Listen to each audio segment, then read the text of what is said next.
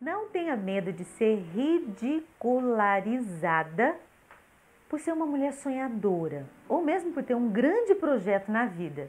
Ô, gente, você já teve medo do ridículo? Mulher, você já teve medo de ser ridicularizada? É muito interessante quando a gente pensa que as pessoas. É... Ai, meu Deus, o que, o que, que as pessoas podem pensar de mim? O que, que fulano vai dizer de mim? O que, que o fulano está ali imaginando sobre mim? E o fulano vai pensar a mesma coisa. Você fazendo seu, realizando o seu sonho ou não.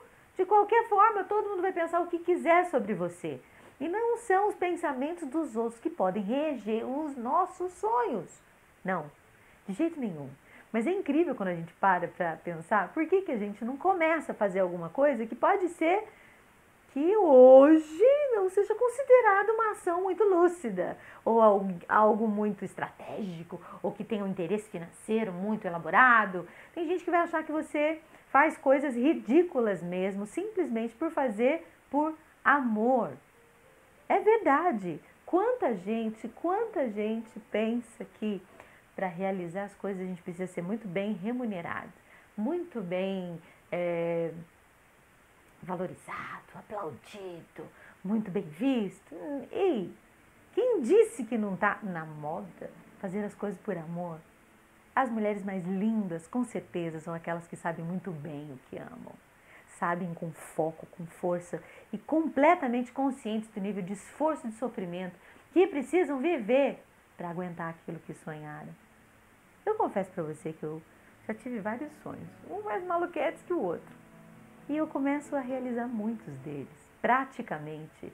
Por exemplo, há bem pouco tempo atrás, é, era um sonho para mim reunir uma série de artistas brasileiros para poder fazer a versão é, brasileira, portuguesa, de um hino de uma Jornada Mundial da Juventude, no Encontro com o Papa. Qualquer pessoa ia achar que ia ser uma loucura, porque era um projeto que eu não ia ganhar nada, só ia ter dor de cabeça. Só não ia dormir, não ia comer, não ia parar de trabalhar, ia ter um desassossego completo. Era uma loucura. Alguns riram de mim, mas é incrível que depois que o projeto deu certo e que tudo saiu ao ar, muita gente ficou com uma dorzinha de cotovelo e teve uma má língua e capaz de falar mal de mim, bem aqui, ó, bem jogar uma flechinha bem aqui, ó, na minha nuca pelas costas.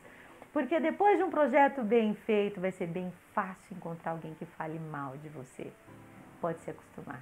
Porque ninguém perde tempo falando mal de alguém que não é bem sucedido.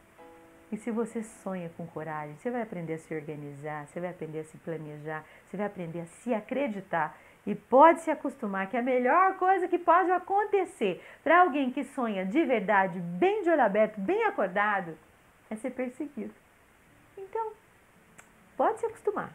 Presta atenção aqui. Santa Teresa d'Ávila diz assim em seu coração feminino, hein? Deus me faz desejar tudo que ele sempre quis me dar. Olha adiante, mulher. Olha adiante. Deus não me pede nada que ele ainda não tenha me dado. Eu só tenho trabalho de devolução, com qualidade e compromisso. Olha adiante, tenha uma visão do seu futuro, arrume o seu presente e perdoe né, a si mesma. Os mais secretos os mais perdoe a si mesmo para você ter coragem de assumir os seus sonhos, os mais secretos do seu coração. Mas você precisa documentar esses sonhos.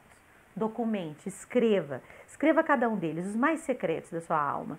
Documente-os e não tenha medo, principalmente da sua idade. Principalmente do tempo que você já viveu, das circunstâncias ou mesmo do seu pouco tempo, pouco que ainda te resta. Apenas acredite, não demora mais não.